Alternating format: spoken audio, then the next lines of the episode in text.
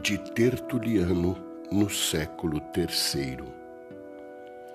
Em cada cidade por onde os apóstolos passaram, fundaram igrejas, nas quais outras igrejas que se fundaram e continuam a ser fundadas foram buscar mudas de fé e sementes de doutrina. Por esta razão, são chamadas apostólicas, por descenderem das igrejas dos apóstolos.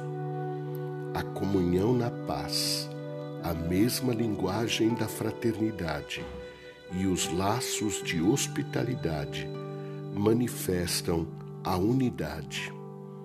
Estes direitos só têm uma razão de ser: a unidade da mesma tradição sacramental.